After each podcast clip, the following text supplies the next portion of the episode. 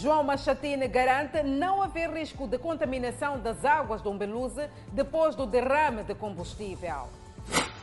Famílias afetadas por incêndio, desesperadas com a previsão de mais chuvas para Maputo. Mar agitado paralisa embarcações na Baía de Maputo.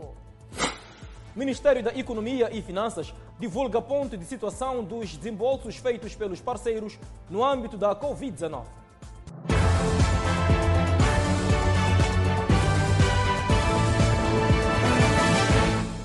Boa noite, estamos em direto e seguramente em simultâneo com as redes sociais. E a Rádio Miramar já não representa risco algum o combustível derramado na semana passada no rio Umbeluze, na sequência do descarrilamento de um comboio que transportava diesel. A garantia foi dada pelo Ministro das Obras Públicas, Habitação e Recursos Hídricos, João Machatini, que esteve de visita ao local esta sexta-feira.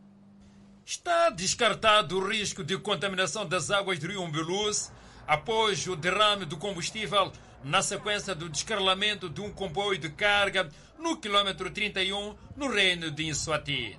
O veículo de carga continha 288 mil litros de gasóleo. Hoje é muito mais animador, mas também não, não difere tanto daquilo que a Sua Vice-Ministra já tinha dito quando vos concedeu a conferência de imprensa, em que não havia motivos para alarme.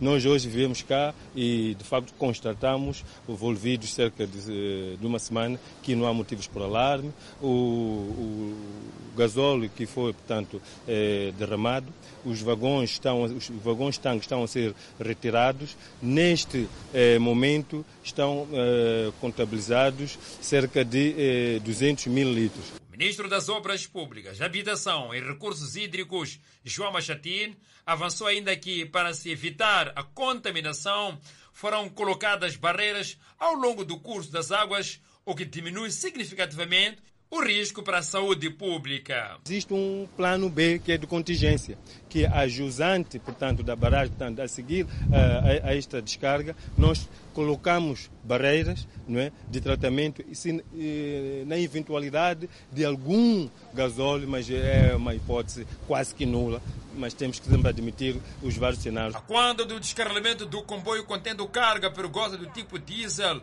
na sexta-feira da semana passada, por volta das 23 horas, oito vagões, tanques tombaram quando transportavam o referido combustível para Eswatini. De lá para cá, cinco tanques já foram retirados, mas o trabalho continua. Depois do descarregamento do comboio transportando diesel, haviam restado aqui três tanques contendo combustível. Neste momento decorrem trabalho no sentido de remoção desses tanques e depois deste trabalho aí sim vai se concluir tanto as responsabilidades como os prejuízos provocados por esse acidente. E nós conseguimos resgatar cerca de 82 mililitros. Então restam neste momento uma média de 206 mililitros. Mas, subtraindo o que vamos recuperar hoje, significa que vamos estar abaixo de 200 mililitros.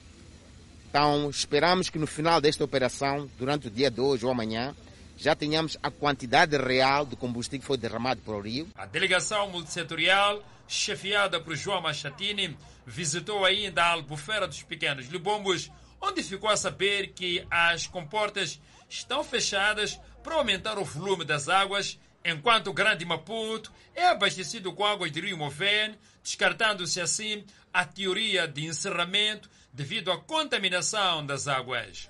Os trabalhos irão prosseguir por pelo menos dois meses, período que se calcula o problema seja totalmente ultrapassado. E há que respirar de alívio, dado que não há risco de contaminação das águas. O Serviço Nacional Penitenciário registrou desde o início do ano de 2021 23 mortes nos estabelecimentos penitenciários. Deste número de óbitos, um está ligado à pandemia do novo coronavírus. O Serviço Nacional Penitenciário chamou a imprensa esta sexta-feira para falar publicamente da saúde dos reclusos que a instituição tem sob a sua guarda. Se o ano de 2020 foi relativamente calmo para o CERNAP no que diz respeito à pandemia da Covid-19, o mesmo não se pode dizer do presente ano. Só para se ter uma ideia, desde a eclosão do surto de Covid-19 em Moçambique em março Até dezembro de 2020, o Cernap registrou na sua população prisional 29 casos da pandemia sem nenhuma morte. Todavia, os dois primeiros meses de 2021 verificam tendência contrária, com o registro de dezenas de mortes, não apenas por Covid-19. Notificamos 70 casos destes, destes reclusos. Quando falamos de 70 casos, estamos a incluir também aqui funcionários. Destes 10 são reclusos, com registro de um óbito dentro do estabelecimento penitenciário do, da cidade de Novo. É, dizer que sim, temos registrado óbitos dentro do estabelecimento, mas que não tem nada a ver com o, a pandemia do coronavírus. Este ano, que é de 2021, registramos até ontem 23 óbitos. Desses 23 óbitos, um é por Covid-19. O cidadão Mumad Satar, conhecido por Lenin, acusou positivo para o coronavírus. Com o surto do coronavírus, as visitas aos reclusos foram restringidas, medida que foi aliviada com o novo decreto do Conselho de Ministros sobre as medidas de prevenção da Covid-19. Até dezembro, antes de termos estes dois últimos decretos, nós tínhamos uma restrição de visitas dos familiares aos, aos reclusos. Desde o último eh, decreto, temos a ter eh, uma visita por mês, que estamos a começar agora, por cada recluso. Para travar a propagação da pandemia nos estabelecimentos penitenciários, o CERNAP tomou uma série de medidas internas. Passo a citar que é o fabrico de máscaras para distribuição para toda a população eh, recluída, observância de uma quarentena obrigatória e ou isolamento para os novos ingressos nos estabelecimentos penitenciários e também dos casos suspeitos dos que já estão dentro do estabelecimento. Rastrearmos a cada dois dias todos os reclusos que estão em quarentena. Para descongestionar as cadeias, o presidente da República, Filipe Nunes, indultou recentemente mais de 1.100 cidadãos nacionais que se encontravam a cumprir penas nas prisões em todo o país. Famílias vítimas de incêndio no bairro militar estão em desespero com a previsão de mais chuva para Maputo. A par disso, clamam por apoio, sobretudo de cobertura, porta e janelas, quase um mês depois do incêndio. As memórias da fúria do fogo ainda estão gravadas na mente dos moradores da zona militar. Sem teto, as lonas e as precárias chapas de zinco tentam minimizar o sofrimento. É assim há quase um mês. Nós não estamos bem nada, porque desde que vieramos dar comida, esse também comida que foi consumado com, que foi consumido com, com a chuva. Desde esse dia que vieram, vieram outro dia, foi dois dias até hoje. Ainda ninguém veio aqui. Dona Maria dorme com os seus quatro netos nesse espaço sempre que chove. E a previsão de mais chuva desespera. Nem dormimos nada, cada qual ficava assim. Ora, quando se cansar de ficar assim, tem que se levantar e ficar de pé. E nestes escombros onde alguns permanecem, o tempo passa e nada acontece. O semblante da dona Constância não esconde a preocupação com os filhos abrigados em casa de parentes. Eu vivo aqui com meus filhos, tenho oito, oito crianças que eu vivo com eles, mas não estou cá com eles agora porque não tem, não tem condições para poderem estar aqui, estão em casa da minha mãe. As chapas queimadas e alguns tubos tentam minimizar a cobertura de casas sem portas e muito menos janelas. Ah, eu não, não sei, eu não sei. Eu não sei o que vai acontecer porque, como vejo, não, não tenho como fazer. Eu sou viúva. Algumas famílias foram obrigadas a abandonar as casas depois do incêndio e procurar abrigo junto às famílias. Enquanto isso, estes locais abandonados vão se tornando local de abrigo de pessoas estranhas que, à calada da noite, aproveitam-se dos poucos bens que restam nestas residências. Entram pessoas eu já que foi roubado porta daquela barraquinha, foi roubado cadeiras que estava lá dentro de barraquinha que tinha escapado de queimar. Aqui encontramos o Sr. Batista, antigo combatente, também afetado. Clama apenas por cobertura e energia que se foi com o incêndio. Queimos aí nos apoios, chapa só, garoto, acabou com a chapa. São nossas. Não sei viver aonde. Estamos aqui há anos, anos. Enquanto aguardam pelo apoio, as famílias procuram soluções precárias para não abandonar o local. E falando ainda no contexto das chuvas, o ciclone tropical Guampe já se faz sentir eh, no país. A indicação do Instituto Nacional de Meteorologia é que às 12 horas locais de hoje, o seu epicentro localizava-se nas coordenadas 24,9 graus de latitude sul e 36,5 graus de longitude leste, com vento máximo de 155 km por hora e rajadas até 220 km por hora com potencial de evoluir para ciclone tropical intenso nas próximas 24 horas. Seus efeitos já se fazem sentir ao longo dos distritos costeiros das províncias de Inhambane e Gaza. Contudo, o Instituto Nacional de Meteorologia prevê a ocorrência de ventos fortes até 170 km por hora e rajadas até 200 km por hora, que poderão agitar o mar e gerar ondas com altura até 12 metros entre os paralelos 22 e 27 graus sul.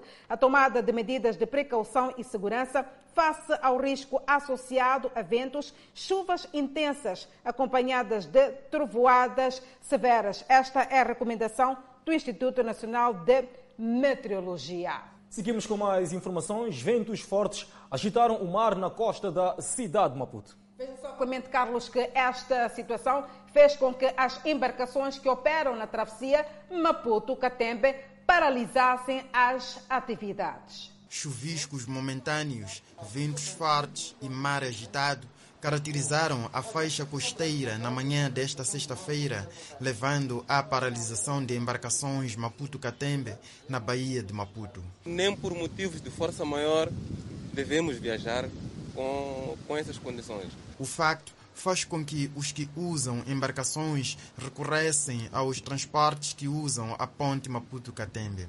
Na travessia estavam só os que procuravam a embarcação que leva à ilha de Inhaca, como é o caso de André Guambi, que soube da previsão da tempestade tropical Guambi, mas foi verificar a possibilidade de viagem por mar. De ventania, quando ser baixa, pode ir, quando seja altas, não pode ir. Por detrás está uma agenda que considera inadiável. E a casa da minha mulher tem missa. Mas quando desconsegui, desconsegui. Em conversa não gravada com autoridades, apuramos que a embarcação no fundo que vai à ilha de Inhaca tem a sua operacionalização dependente do boletim meteorológico de cada dia, que não lhe chegou pela manhã. Assim, a embarcação está atracada sob ondas furiosas. Ainda assim, há passageiros com expectativas de viagem. Eu, a minha viagem é daqui para Canhaca, ilha de Inhaca. Na mesma situação estão os outros cuja viagem a Canhaca é um imperativo, pois trata-se de regresso à casa. Não tenho como, como vivo lá, pá, não tenho como, só posso viajar. Se a maré baixar, talvez é por causa da maré que ainda está em maré viva. Mas quando a maré baixar, talvez a temperatura vai acalmar um pouco.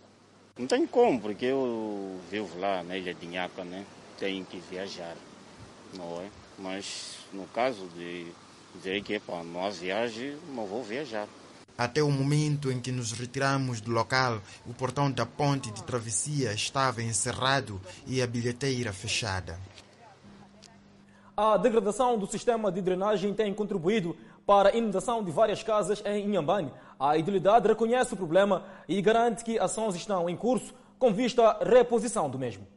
As chuvas que têm vindo a cair na província de Inhambane desde finais do ano passado têm deixado casas alagadas e vias de acesso condicionadas. O problema, segundo constata, deriva de inoperância do sistema de drenagem. O governador de Inhambane recomendou que o município arranje formas de recuperar as drenagens e ainda construa outras em pontos considerados críticos, tudo para facilitar o escoamento das águas fluviais. Uma das soluções que nós achamos que vamos encontrar para esta situação, em coordenação com o nosso Conselho Autarco da cidade de Inhambane, é realmente a necessidade de fazermos sistemas de drenagem que permitem o escoamento das águas para os canais principais e a partir dos canais principais haver, portanto, o escoamento da água para a praia. O edil de Inhambane, Benedito Quimino, manifestou-se a respeito do assunto que considera preocupante. A Edildade de Inhambane reconhece que o sistema de drenagem e também de esgoto a nível da cidade está degradado. Para tal, diz que ações estão em curso com vista à reposição do mesmo. Há um projeto eh, que é financiado pelo Banco Africano de Desenvolvimento. O projeto tem em vista uh, o melhoramento do nosso sistema de drenagem da cidade. E nesse momento estão a acontecer estudos no sentido de uh, os consultores identificarem, portanto, um, um, projeto executivo que possa ser levado a cabo como forma de melhorar o sistema de drenagem da cidade. Sabemos que é um sistema obsoleto, foi construído no tempo colonial, mas neste momento, portanto, estamos a trabalhar com com, com, com, com, a vista a renovar esse sistema. Guimino fez menção das zonas onde o sistema exige uma intervenção urgente. Temos o dreno que, que parte daqui, portanto, da, da Rua da Vigilância, uh, passa pelo Comando Provincial até, portanto, a, a Mesquita. Temos o outro dreno uh, nas obras públicas que vai dar ao Matador. Temos um dreno no Mercado Central e também, portanto, aqui eh, no prédio ICS eh, que também vão dar ao, ao, ao Xalambe. Portanto, são os drenos que temos que, eh, de forma criteriosa, eh, podermos fazer a sua revisão e não nos esquecendo que temos o crônico problema de estalamate que também tem que ser resolvido. Portanto, são, esses são projetos de grande vulto. As autoridades garantem que, apesar das chuvas e mau tempo, não há registro de nenhum óbito nem ferido grave. O Ministério da Economia e Finanças tornou público o relatório que apresenta o ponto de situação dos compromissos com parceiros no âmbito da pandemia da Covid-19 e respectivos desembolsos até 31 de dezembro de 2020. Com vista a responder de forma efetiva e eficaz aos potenciais impactos diretos e indiretos da pandemia da Covid-19, o governo fez o levantamento das necessidades para minimizar o impacto nos diferentes setores: saúde, assistência social e setor privado na receita do Estado. Do total das necessidades levantadas para prevenção e tratamento, foram desembolsados pelos parceiros e canalizados ao MISAL até a data um montante de 111,4 milhões, sendo 71,9 milhões de dólares em numerários e 39,5 em espécie. Para uma melhor gestão, foi aberta uma conta bancária no Banco de Moçambique em nome do MISAL, para onde os fundos foram transferidos. Ainda no setor da saúde, dos 71,9 milhões disponibilizados em numerário, 28,9 foram canalizados para contas do MISAL e o remanescente, 42,9, ficou sob gestão dos parceiros para pagamentos diretos de acordo com a lista de necessidades apresentada pelo MISAL. Do total desembolsado pelos parceiros para necessidade de perda de receita resultante da queda do PIB, 511,1 foram utilizados, 300 milhões ex alguns dos setores intervencionados, infraestruturas escolares, abastecimento de água, educação, BNI para apoio à tesouraria das micro, pequenas e médias empresas, ação social, fundo de energia e agricultura. Em resumo, do total dos 700 milhões de dólares, incluindo como necessidade para fazer face à Covid-19, os parceiros desembolsaram até 31 de dezembro de 2020 661,5 milhões de dólares, dos quais representando um crescimento de 6,71% comparativamente ao mês anterior. Deste montante, 450,5 milhões de dólares foram canalizados aos setores e o remanescente 210 está na conta bancária MEF-DNT Emergência, aberta no Banco de Moçambique e será canalizado aos setores de acordo com a programação para a emergência Covid-19. O governo iniciou um processo de mobilização de apoio junto dos parceiros de cooperação e, na sequência das conversações, os parceiros comprometeram-se em ajudar, tendo também feito os referidos desembolsos. Até a data, foram desembolsados pelos parceiros 38,9 milhões de dólares, um crescimento em 14,2% em relação ao período anterior, com os quais procedeu-se o pagamento de subsídios a todos os beneficiários existentes nos programas de proteção social e iniciou-se o pagamento de subsídios aos novos beneficiários. Um tribunal móvel que foi entregue esta sexta-feira sexta na província de Maputo poderá reduzir a pendência processual e prisões preventivas. A entrega foi efetuada pelo presidente do Tribunal Supremo e pela ministra da Justiça, Assuntos Constitucionais e Religiosos. Materialização da Justiça é o que Adelino Muxanga, presidente do Tribunal Supremo, vê no primeiro tribunal itinerante, ora entregue, para aproximar a justiça ao cidadão. O cidadão poderá, com o tribunal móvel, não ser obrigado a suportar as despesas de deslocação, despesas de estadia, despesas de alimentação, numa cidade em que pode até não conhecer ninguém. E, e sabemos que os tribunais podem levar alguns dias a julgar o mesmo processo. Muxanga refere-se a vários passos evolutivos da administração da justiça no país e, com recurso a casos concretos, fala do sofrimento das populações. O cidadão residente no distrito de Massangena, por exemplo, em 2014, era obrigado a recorrer ao Tribunal Judicial da província de Gaza, isto é, na cidade de Xaixai. Os arranjos do tribunal itinerante têm o mesmo aparato que o interior das instalações físicas de justiça, onde se destaca a mesa de juiz e o banco dos réus. É com equipamentos deste tipo que se pretende fazer face à pendência processual e a prisões preventivas antecedendo sentenças, bem como fazer face à ausência física de instalações de justiça em zonas recônditas. Estamos engajados na busca de soluções alternativas para minimizar a ausência física de instalações de justiça nas zonas recônditas, contribuindo para a celeridade processual, bem como apoiar a materialização da justiça itinerante. A secretária de Estado na província de Maputo junta-se à ministra da Justiça e ao presidente do Tribunal Supremo na tônica da justiça próxima do cidadão.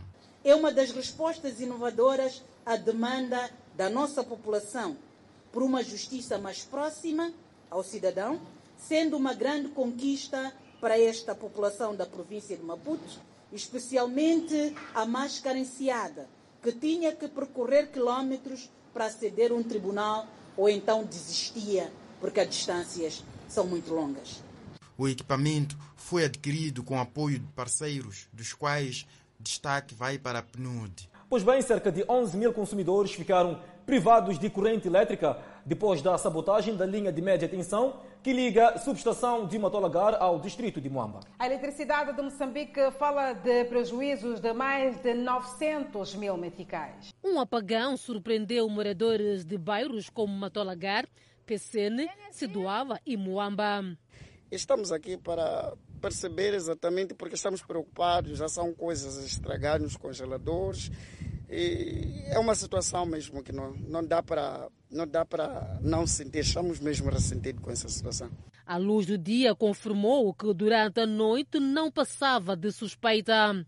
Sem motivos aparentes, a rede de média tensão tinha sido alvo de sabotagem. Não se conhecem as motivações deste ato de sabotagem desta linha de média tensão que parte da Matolagar até o distrito de Moamba. O que se sabe é que os indiciados teriam cortado estes dois postes e abandonado no mesmo local.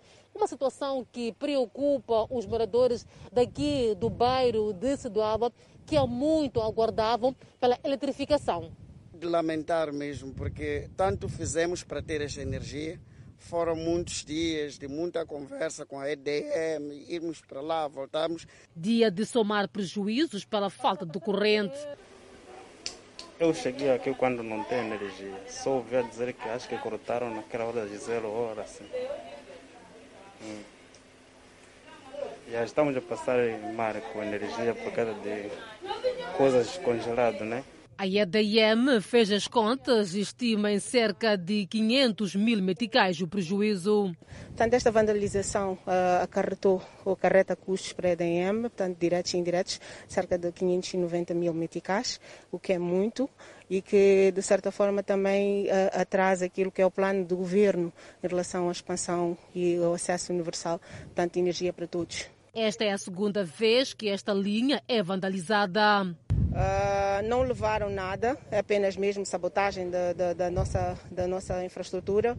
Uh, mas uh, com, com, um teor malicioso. Alerta também já acionada pela estrutura do bairro. Nós já, já, já estamos muito alerta acerca da, da, da, situação da, da, energia. Uma vez, ontem mesmo, das 23 horas, quando houve corte, os chefes dos quartões já sabem muito bem que temos que sair todos aos PTs, porque é o que temos lá é, no nosso bairro. Então vigilamos mais os PTs. Então este lado cá é um bocado, é, como está, está a ver, que é, tá, tá, ninguém está, está a residir cá. E se calhar as pessoas, mas temos que vigilar mesmo. A energia poderá ser restabelecida a qualquer momento, segundo garantia dos técnicos situação demasiado complicada. Apenas 10 dos 22 distritos da província da Zambésia, Zambésia já procuraram, a, ou seja, já procederam à divulgação dos resultados dos exames da décima e décima segunda classe, sendo que a maior parte espera poder fazer a divulgação no decorrer dos próximos dias. Nos estabelecimentos de ensino visitados pela nossa reportagem, a maior parte dos alunos mostrava-se satisfeitos pelos resultados e perspectivava a continuação dos estudos no ensino superior ou técnico profissional, tendo afirmado que, mesmo no decurso da pandemia, o ano não ficou perdido. Passei de classe, já concluí a 12 e pretendo me inscrever num dos institutos para continuar. A Covid-19 não impediu nada, ainda mais estudávamos online isso facilitava muito também. Assim que passou, vais continuar a estudar? Como é que é? Vou continuar a estudar, pretendo me inscrever numa faculdade. Cerca de 90% das escolas ao nível da cidade de Quilimane já fixaram aquilo que são os resultados dos exames da décima e décima segunda classe. No entanto, faltando apenas algumas para então poderem afixar estes resultados. E o setor de educação ao nível da província de Zambesa garante que até a segunda-feira os exames serão afixados em quase todas as escolas, porque afinal de contas parte dos distritos também já começaram a fixar estes resultados, de forma que os alunos saibam quais foram então os resultados dos exames que decorreram ao nível do país. O setor da educação na Zambésia considera que ainda está dentro do prazo para a divulgação dos resultados, sendo que as escolas que têm maior número de alunos são que têm alguma dificuldade, tendo apelado à calma por parte dos estudantes. Tivemos uma ausência na sua totalidade de um pouco mais de 14,5% um pouco mais de 5.200 alunos, não é? Estiveram ausentes, não sabemos quais são as causas. Eh, entretanto, esses alunos, eh, há um número menor que se apresentou na segunda chamada, tanto com alguma justificativa ao nível da escola, eh, algum requerimento. Há vários há requisitos que se podem apresentar a um aluno que não realizou os exames no, no, na primeira chamada e está a realizar na segunda chamada. Portanto, eh, a colheita que fizemos, tanto contactos que fizemos ao nível dos distritos, já temos acima de 10 distritos que já divulgaram resultados, o distrito de Lugela, Grue, Ile, tanto Gilé e outros distritos, portanto, já divulgaram os resultados. Uh, não estamos atrasados em relação à divulgação de resultados, não estamos atrasados, estamos dentro do período, quer dizer, de acordo com o, o, o ROP, ROP, portanto, é, é o regulamento da, de organização do processo de exames, no artigo 98, refere que os resultados são, tanto divulgados 15 dias após a realização do último exame. Ao nível da província da Zambésia, foram submetidos aos exames da décima e décima segunda classe mais de 58 mil alunos, sendo que o setor considera de positivo a participação destes nas salas de exame. A esposa do presidente da República, Isaura Nhusse, participou esta sexta-feira no seu gabinete de trabalho da Cimeira Virtual das Primeiras Damas de África. No evento, debruçou-se assuntos de caráter vital para as nações africanas e para o mundo num período tão invulgar que se vive com a pandemia da Covid-19. Esta pandemia evidencia sobre a importância da união dos esforços para garantir o acesso aos cuidados de saúde equitativos e de qualidade, assim como a proteção dos mais vulneráveis em situações difíceis de calamidade pública. Face a este grande desafio, surge a necessidade de redobrar os esforços com as nações de curto, médio e longo prazo, com vista à mobilização da ciência para enfrentar o fenómeno. Na sua intervenção, a primeira-dama, Isaura Inhusse, partilhou os esforços empreendidos em 2020 e os planos para 2021 onde destacou que, a 26 de maio de 2020, lançou o movimento Juntos Venceremos a Covid-19, assente em cinco pilares a referir reforçar a disseminação massiva e impulsiva das medidas preventivas, angariar produtos alimentares, angariar material hospitalar, equipamento de proteção pessoal e ainda intensificar a vigilância estruturada para garantir a mitigação de casos de violência baseada no género e também casamentos precoces. E para ver e ouvir no próximo bloco, um indivíduo está a ser acusado de ter assassinado uma mulher em Manica. Vamos ao intervalo e voltamos em instantes. Um cidadão em Manica está a ser acusado de ter assassinado uma mulher no distrito de Gorongosa, na província de Sofala. O crime, segundo conta-se, foi cometido para apoderar-se de ouro da afinada. Chapadi Samo é o nome do cidadão que está a ser acusado de ter assassinado uma cidadã no distrito de Gorongosa, na província de Sofala, tendo se apoderado do ouro que a mesma trazia. Eram três elementos ali. O Chapadi nos aproximou, ela disse, esses elementos só me dizer que tenho uma denúncia. É por isso eles me levaram até aqui na fazenda aqui. Nós procuramos saber que denúncia que, eles, que você fez ou que problema que, que, que você é acusado com ele elas disseram-me, disseram-nos que tem, tem, tem um indivíduo que sofreu roubo de ouro e a pessoa foi morto ali, mortalmente ali. A pessoa, nós, até nós procuramos saber, então se você tem uma denúncia, por que eles não te levaram até, até no comando? Além de te levar até aqui na barraca, numa esquina, são uma coisa de 7, 7 quilômetros a partir da vila de Maninga até na, na própria barraca. O jovem conta que um dos seus familiares ficou detido durante três dias e só foi solto mediante o pagamento de 63 mil meticais. E alega que tudo não passa de uma armação. Se foi uma armadilha, porque não, não, não, não, não, não fez-se três minutos e a polícia chega. Por que, que acha que, que isso tudo foi uma armadilha? Ah, isso pode ser que é uma armadilha, porque isso não, não constitui a verdade. Não constitui a verdade. E você tem prova que a viatura foi comprada com dinheiro legal? Sim, com dinheiro legal. Inconformado com a situação, a família remeteu o caso à Procuradoria e aguardam agora pelo desenvolvimento do caso. A polícia que dizia que tem a mesma informação de Inhamatanda, do distrito de Inhamatanda, dividiram aquele dinheiro. Depois de ouvir, depois de acompanhar que o caso já está na Procuradoria, na, na procuradoria Provincial, tinham que juntar, unir aquele dinheiro para a reembolso da, do, do próprio acusado. Isso que não constitui a verdade. A nossa equipa de reportagem procurou se inteirar sobre o assunto junto ao Cernic e a PRM. Informações sem gravar a entrevista alegam que a informação não constitui a verdade. O jovem suspeito não quis pronunciar-se, temendo represálias por parte da polícia. Aí está. Dois indivíduos estão detidos no comando distrital de Marraquém por venda ilegal de terra. Os indiciados recorriam ao Facebook para angariar clientes. É assim que sempre acontece. Em esta pública, anúncios de venda de espaços no Facebook. Um cenário comum que se confunde com a própria normalidade. Espaços livres e abertos. Desta vez, a zona de Maluana, distrito da Manhissa, era alvo de venda. Uma altura em que a venda de espaço tem sido prática, enquanto a lei diz que a venda de terra é proibida, porque esta é a propriedade do Estado A polícia da República de Moçambique, a nível do distrito da Manhissa, fez o seu trabalho. E neste momento há dois indivíduos detidos em conexão com venda de espaços. Dois indivíduos confessos envolvidos em negócio de venda de terra. Negligência e falta de informação são as principais alegações dos iniciados. O meu erro crucial é ter publicado, ter feito publicações de assuntos que não inteiramente, que não estou inteirado completamente.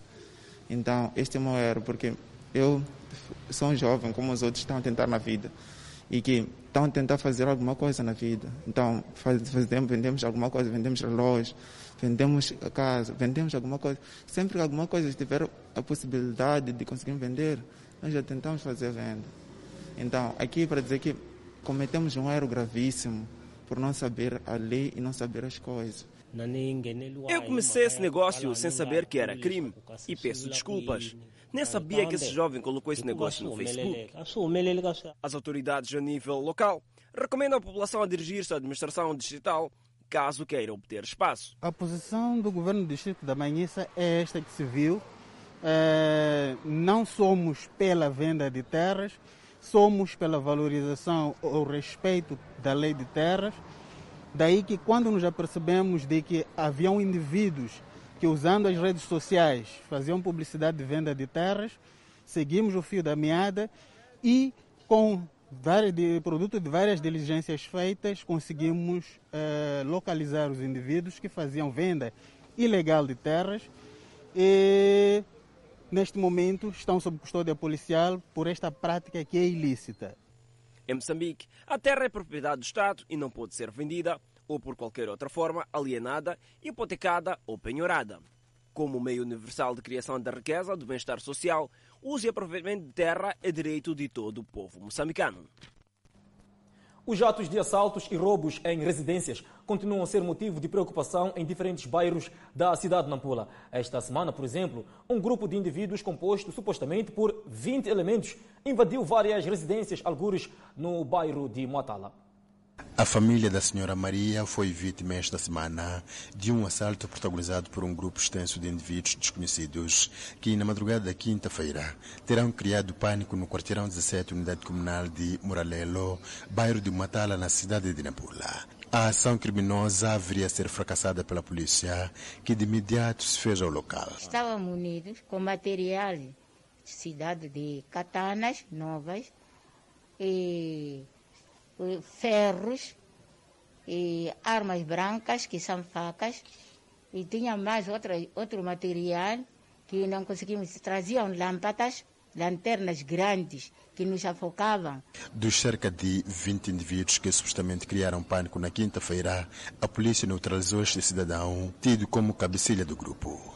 Embora tenham sido encontrados em sua posse vários instrumentos contundentes, o mesmo diz ser inocente. Eu não estava, eu não estava. Minha mãe que está no cemitério, eu não estava. Só que a polícia, como sabe que eu já fiz, eu não, mesmo procurador-geral, mesmo que eu já falei. Essa katana que está aqui, as lâmpadas. Eu estou, eu, eu, aquilo não me pertence. Aquilo não me pertence. Só imputaram a mim, como sabem que eu Sou fulano, fulano já que fiz. Eu não desmento. A corporação descreve o cidadão como sendo um cadastrado perigoso. Este indivíduo foi neutralizado em flagrante quando tentava, eh, na companhia dos seus comparsas, invadir uma residência com esses instrumentos que temos aqui à mostra e graças à intervenção da polícia, após ter sido solicitada, conseguiu intervir e neutralizar esse indivíduo e encaminhar as nossas unidades policiais. É, importa também referir que sobre este indivíduo existem vários mandados é, de captura é, devido a, a, diversos crimes que ele eh, cometeu há tempos atrás aqui na nossa província de Nampula e salientar que um, num desses casos é, este indivíduo tirou a vida de um membro da polícia e, e, nesse processo a polícia esteve em perseguição deste indivíduo e finalmente foi neutralizado aqui na área da primeira esquadra, no bairro de Matala, quando tentava fazer mais uma das suas incursões criminosas. Os atos de criminalidade acontecem não só a nível dos bairros periféricos da cidade de Nampula, mas também aqui no centro da cidade, onde cidadãos são vítimas de assaltos e roubos na via pública. Assim, as autoridades dizem que vão reforçar as suas linhas operativas para a neutralização dos outros integrantes do grupo, na qual fazia parte este cidadão, que já está a contas com a polícia. Ainda no cômodo criminal, o crescente número de roubos de motorizadas está a preocupar operadores de mototáxi na cidade de Motize, na província de Tete. É operando mototáxi que muitos jovens na cidade de Moatize conseguem fugir do desemprego. Mas nos últimos tempos, vários são os criminosos que têm vindo a roubar motorizadas e ainda a agredir os seus condutores sem motivo aparente, simplesmente desvalorizando o esforço de uma vida. Nós já cansamos a sofrendo nossas motas. Nós não temos outro emprego. Nós confiamos das motas. Estamos a alimentar a família devido das motas. Fui levado de moto eu mesmo. Comprei minha moto para conseguir sustentar minha vida. Não consegui. Epa, carreguei uma pessoa, chego lá e encontro mais de, de duas pessoas. Epa, me carregaram moto, eu não podia fazer nada. Os mototaxistas que operam aqui na cidade de Matiz exigem solução imediata por parte das autoridades, pois, segundo eles, a situação tornou-se mais preocupante nos últimos dias. Estamos a morrer. Tenho colegas agora, não estão a bater 100%.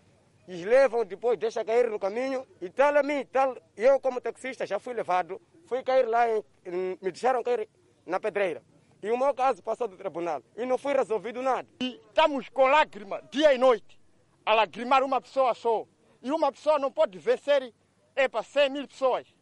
Nós devemos ter ideia de organizar ele procurar outro emprego. Este grupo de operadores de mototáxi avança nome de um suposto mandante deste crime e dizem estar a somar prejuízos. O Nano, que é mandante, que manda as pessoas para roubar as motos, para ele fazer o negócio dele. E depois já fomos é, atrás dele por três a quatro vezes. A ele recuperar motos não conseguimos recuperando devido das polícias. Tem polícias que estão atrás de Nano a defendendo a ele. Combinamos que era para vandalizar em casa dele. Mas antes de fazer isso, primeiro temos que chamar a autoridade, combinar de outra vez, quando acontecer mais essas coisas, o que podemos fazer? Estes operadores de mototáxi garantem o transporte aos munícipes para todos os bairros da urbe. E ainda no centro do país, a pandemia e o mau tempo estão a contribuir para a redução do número de passageiros que viajam para a província de Sofala saídos de Manica. Os transportadores somam prejuízos. Alberto Manuel espera poder viajar para a província de Sofala há mais de três dias. Mas por falta de passageiros, os transportes não podem avançar, assim ele terá que esperar mais uns dias para concretizar a sua viagem. Sim, estou aqui desde, das, desde as 9 horas até agora, o carro não está a encher. É, pelo facto de eu estou a ver que posso me alcançar em eu fazer o voltar para casa. Segundo os transportadores, o aumento do número de casos da Covid-19, bem como o mau tempo que se tem vindo a registrar, são os fatores por trás desta falta de movimento. Mais talvez por causa da pandemia, né? Já a aderência de, de passageiros já não é como antigamente. Também chuva também, também está contribuindo né? esse tipo de coisa. As pessoas para ir para a beira, tem, não são muitos que vão para a beira agora, só são na beira, daqui para aí. Os dias já não são os mesmos para os transportadores que fazem a rota cidade de Chimoio à província de Sofala. Entretanto, em dias normais saíam mais de 10 autocarros, mas nos dias que correm apenas saem dois ou três viaturas. E por conta desta situação, os mesmos estão a somar prejuízos. Quando movimento, quando há movimento também o carro sai mais, né? Quando há movimento também o carro sai, sempre manter outro sistema também, que é diferente dos outros. Transportadores que operam na rota província de Manica, Sofala, esperam ansiosamente por dias melhores. Para acompanhar no próximo bloco, Moçambique registra mais 585 recuperados da Covid-19. Estes e outros assuntos é para conferir logo a seguir o intervalo. Nós voltamos já já. Vamos atualizar a evolução da Covid-19 no país e desta feita começamos com o número de recuperados. Ora bem, Moçambique registrou mais 585 recuperados do coronavírus, elevando para 34.389 o cumulativo. O país tem cumulativamente 2.000 391 internados, sendo que 272 recebem tratamento nos centros de internamento de Covid-19. Passamos agora a acompanhar o número de casos positivos. Desta feita, o nosso país tem cumulativamente 54.204 casos positivos registrados, dos quais 53.000 888 são de transmissão local e 316 importados. Moçambique testou nas últimas 24 horas 2.832 amostras, das quais 677 revelaram-se positivas. Eh, destas, 666 são de nacionalidade moçambicana. 10 são eh, de nacionalidade estrangeira e um de nacionalidades ainda por se apurar. Todos os casos resultam de transmissão local. Há registro de mais 12 mortes, elevando para 583 as vítimas mortais. Moçambique tem 19.228 casos ativos desta pandemia viral. E por falar na pandemia viral, a Embaixada da China em Moçambique ofereceu esta sexta-feira ao governo da província de Nampula vários equipamentos de resposta ao novo coronavírus. Um material de resposta ao novo coronavírus oferecido esta sexta-feira ao governo de Nampula pela Embaixada da China em Moçambique contempla, além de máscaras de proteção facial, gazedutos de geradores medicinais, geradores de oxigênio medicinal, ventiladores e máscaras de ventilação. De 15 ventiladores, 10 geradores de oxigênio medicinal, 1.440 máscaras N95, 100 gasodutos de gerador medicinal e sem máscaras de ventilação. Este material chega numa altura em que os números da Covid-19 tendem a aumentar na província de Nampula, tal como avançou o chefe do executivo local. Isto significa para nós, sem dúvidas, o reforço da nossa capacidade eh, de resposta para com esta pandemia da Covid-19 na província de Nampula. E queremos assegurar à Embaixada da República Popular da China que nós faremos o uso devido neste momento de aflição que a nossa população da província de Nampula eh, se depara para minimizarmos eh, o risco eh, de perdas de mais vidas humanas. A recessão do material para dar resposta à Covid-19 acontece numa altura em que, na cidade e província de Nampula, nota-se um total relaxamento de medidas de prevenção da Covid-19. Aqui não temos eh, mãos a medir, não haverá contraplacença nem piedade para quem não observa as medidas de prevenção da Covid-19, porque este é, uma, é, um risco bastante grande. Se a pessoa não se eh, eh, prevê, previne, está a pôr em perigo não só às pessoas que lhe rodeiam, como a toda a província de Nampula. Portanto, vamos continuar a ser implacáveis, vamos continuar com a nossa inspeção de atividades econômicas à INAI, a irmos para os estabelecimentos comerciais e os locais de grandes aglomerados para que as pessoas observem, observem rigorosamente as medidas de prevenção que estão sendo uh, postas para toda a população. Até esta quinta-feira, Nampula tinha um cumulativo de mais de mil doentes por Covid-19, dos quais 13 óbitos e 340 casos ativos, seis dos quais em tratamento intensivo. Continuamos a destacar a saúde. Moçambicanas participam de teste de cavina para grávidas. Moçambique e outros oito países foram incluídos nos estudos farmacêuticos para testes que vão avaliar a segurança das vacinas e se os bebés receberam anticorpos das mães que têm risco acrescido de absorverem, portanto, o estado grave. A fabricante de medicamentos Pfizer e sua parceira alemã BioNTech iniciou um estudo em nove países para testar a segurança e eficácia da sua vacina contra a Covid-19 em mulheres grávidas. As empresas afirmaram esta quinta-feira que as primeiras voluntárias receberam vacinas no estudo, que teve inscrição de cerca de 4 mil mulheres grávidas saudáveis com 18 anos ou mais. Foram incluídas mulheres dos Estados Unidos, Canadá, Argentina, Brasil, Chile, Moçambique, África do Sul, Espanha e Reino Unido.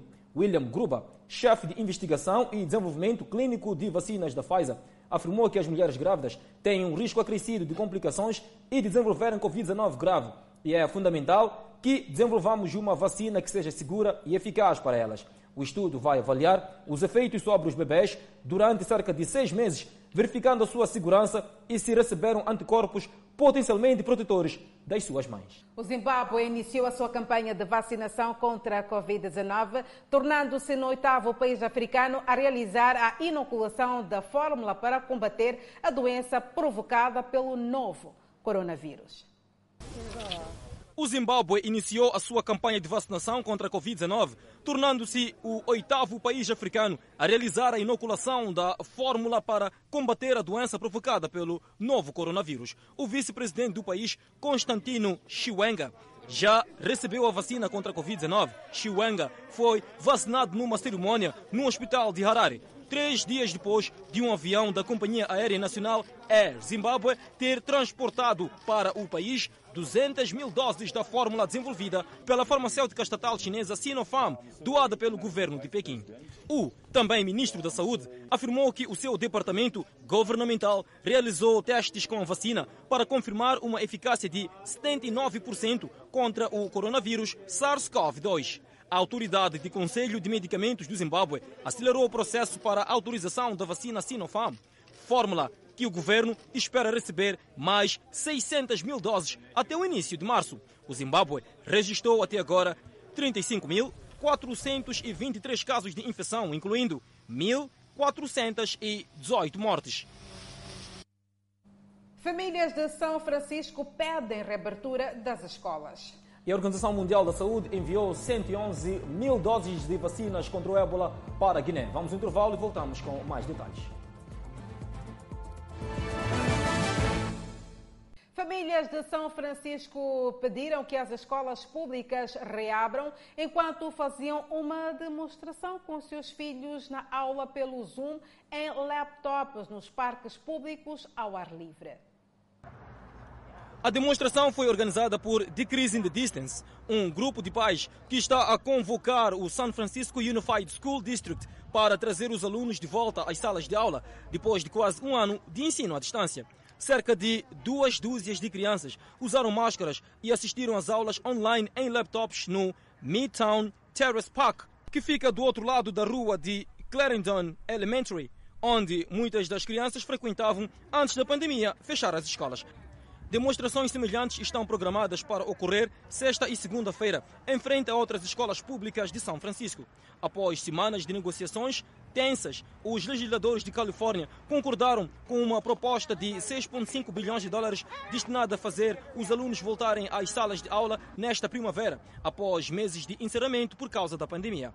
O plano proposto escolas seguras e abertas revê uma proposta de 2 bilhões de dólares do governador Gavin Newsom que foi amplamente criticada por diretores escolares, sindicatos e legisladores. A proposta, revelada por Newsom em dezembro, teria recompensado as escolas que reabririam com financiamento adicional para medidas de segurança.